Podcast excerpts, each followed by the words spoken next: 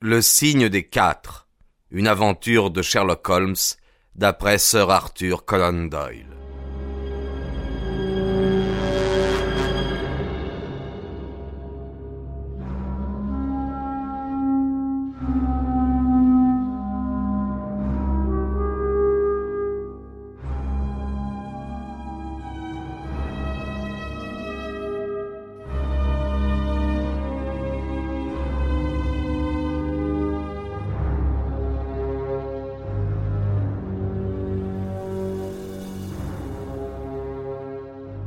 Chapitre 4 Le récit de l'homme chauve Nous suivîmes l'hindou le long d'un couloir sordide, mal éclairé et encore plus mal meublé.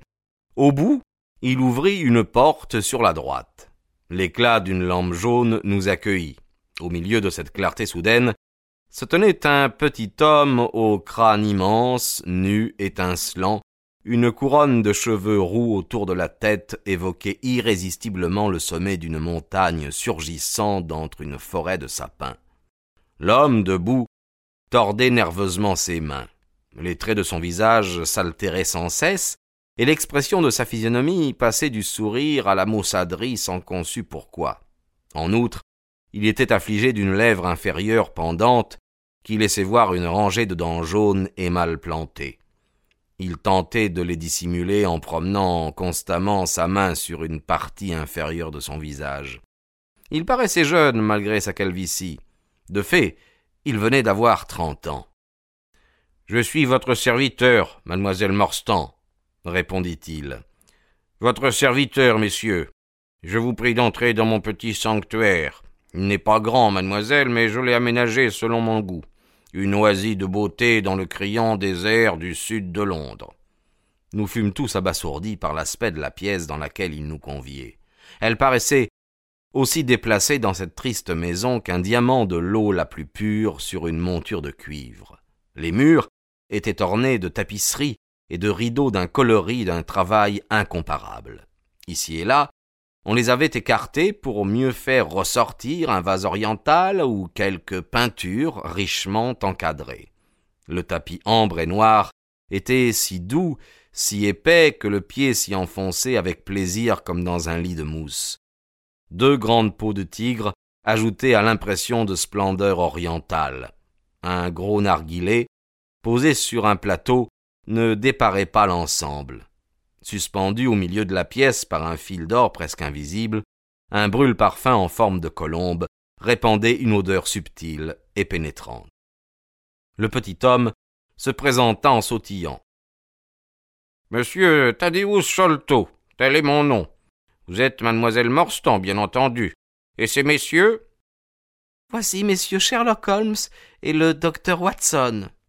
Un médecin? Eh bien s'écria-t-il très excité. Avez-vous votre stéthoscope? Pourrais-je vous demander, euh, enfin, euh, auriez-vous l'obligeance? J'ai des doutes euh, sérieux quant au bon fonctionnement de ma valvule mitrale, et si ce n'était trop abusé, enfin bon, je, je crois pouvoir compter sur la horte, mais j'aimerais beaucoup avoir votre opinion sur la mitrale. J'auscultai son cœur comme il me le demandait, mais je ne trouvais rien d'anormal, sauf qu'il souffrait d'une peur incontrôlable. Il tremblait d'ailleurs de la tête aux pieds. Tout semble normal, dis-je. Vous n'avez aucune raison de vous inquiéter. Vous voudrez bien excuser mon anxiété, mademoiselle Morstan, remarqua-t-il légèrement. Je suis de santé fragile et depuis longtemps cette valvule me préoccupait. Je suis enchanté euh, d'apprendre que c'était à tort. Si votre père, mademoiselle, n'avait fatigué son cœur à l'excès, il pourrait être encore vivant aujourd'hui. J'aurais voulu le gifler. J'étais indigné par cette façon grossière et nonchalante de parler d'un sujet aussi pénible. Mademoiselle Morstan s'assit. Une pâleur extrême l'envahit, ses lèvres devinrent blanches.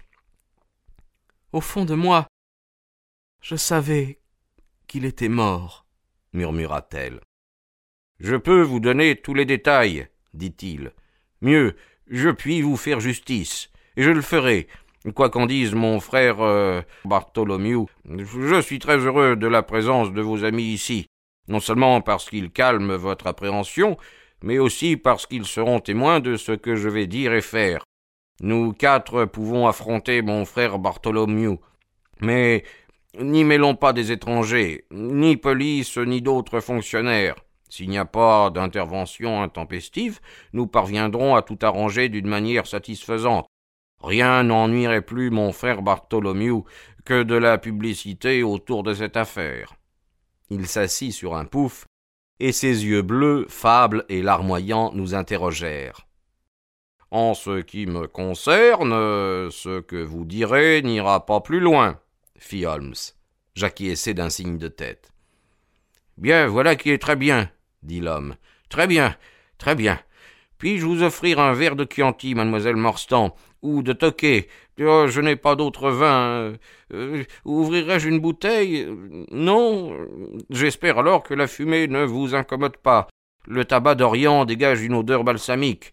Je suis un peu nerveux, voyez-vous, et le narguilé est pour moi un calmant souverain.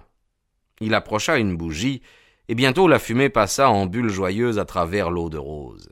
Assis en demi-cercle, tête en avant, le menton reposant sur les mains, nous regardions tous trois le petit homme à l'immense crâne luisant qui nous faisait face en tirant sur sa pipe d'un air mal assuré.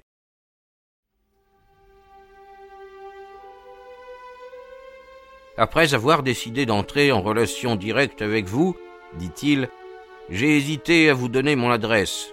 Je craignais que, ne tenant pas compte de ma demande, vous n'ameniez avec vous des gens déplaisants. Je me suis donc permis de vous donner un rendez-vous de telle manière que Williams puisse d'abord vous voir. J'ai complètement confiance en cet homme.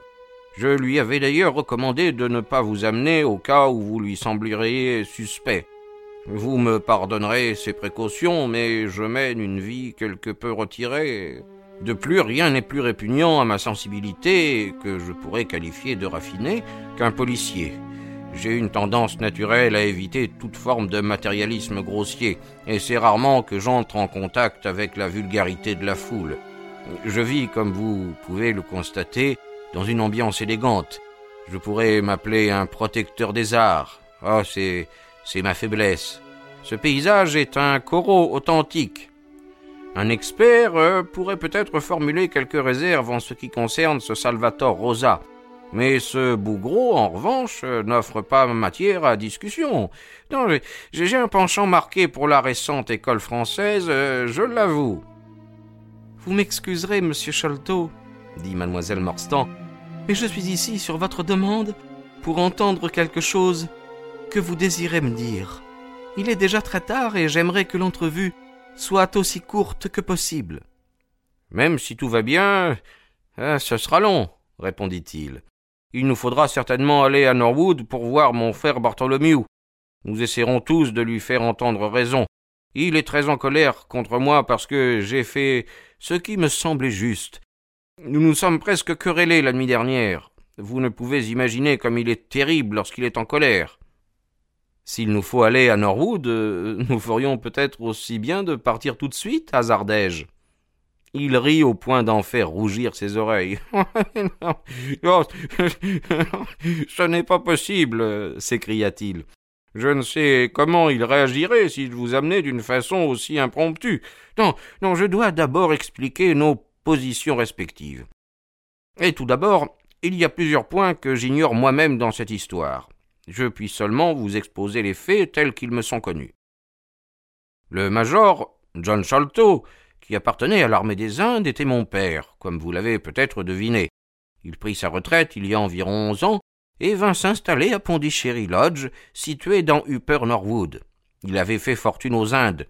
Il en ramena une somme d'argent considérable, une grande collection d'objets rares et précieux, et enfin quelques serviteurs indigènes. Il s'acheta alors une maison et vécut d'une manière luxueuse. Mon frère jumeau, Bartholomew, et moi étions ses seuls enfants. Je me souviens fort bien de la stupéfaction que causa la disparition du capitaine Morstan. Nous lûmes les détails dans les journaux, et sachant qu'il avait été un ami de notre père, nous discutâmes librement le cas en sa présence. D'ailleurs, il prenait part aux spéculations que nous fîmes pour expliquer le mystère. Jamais, l'un ou l'autre, nous n'avons soupçonné qu'il en gardait le secret caché en son cœur. Pourtant, il connaissait, et lui seul au monde, le destin d'Arthur Morstan. Ce que nous savions, c'est qu'un mystère, un danger positif, pesait sur notre père.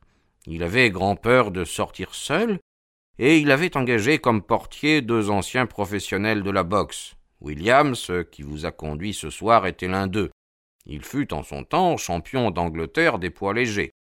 Notre père ne voulait pas nous confier le motif de ses craintes, mais il avait une aversion profonde pour les hommes à jambes de bois, à tel point qu'un jour il n'hésita pas à tirer une balle de revolver contre l'un d'eux, qui n'était qu'un inoffensif commis voyageur en quête de commande. Il nous fallut payer une grosse somme pour étouffer l'affaire. Mon frère et moi avions fini par penser qu'il s'agissait d'une simple lubie. Mais les événements qui suivirent nous firent changer d'avis. Au début de 1882, mon père reçut une lettre en provenance des Indes. Il faillit s'évanouir devant son petit déjeuner en la lisant, et de ce jour il dépérit. Nous n'avons jamais découvert le contenu de cette lettre, mais je pus voir, au moment où il en prenait connaissance, qu'elle ne comportait que quelques phrases griffonnées. Depuis des années, mon père souffrait d'une dilatation du foie. Son état empira rapidement. Vers la fin avril, nous fûmes informés qu'il était perdu et qu'il désirait nous entretenir une dernière fois. Quand nous entrâmes dans sa chambre, il était assis, soutenu par de nombreux oreillers, et il respirait péniblement. Il nous demanda de fermer la porte à clé et de venir chacun d'un côté du lit. Étreignant nos mains, il nous fit un étrange récit. L'émotion autant que la douleur l'interrompait. Je vais essayer de vous le dire en ses propres termes. En ce dernier instant, dit-il, une seule chose me tourmente l'esprit, la manière dont j'ai traité l'orpheline de ce malheureux Morstan. La maudite avarice qui fut mon péché capital a privé cet enfant d'un trésor dont la moitié au moins lui revenait et pourtant je ne l'ai pas utilisé moi-même, tant l'avarice est aveugle et stupide.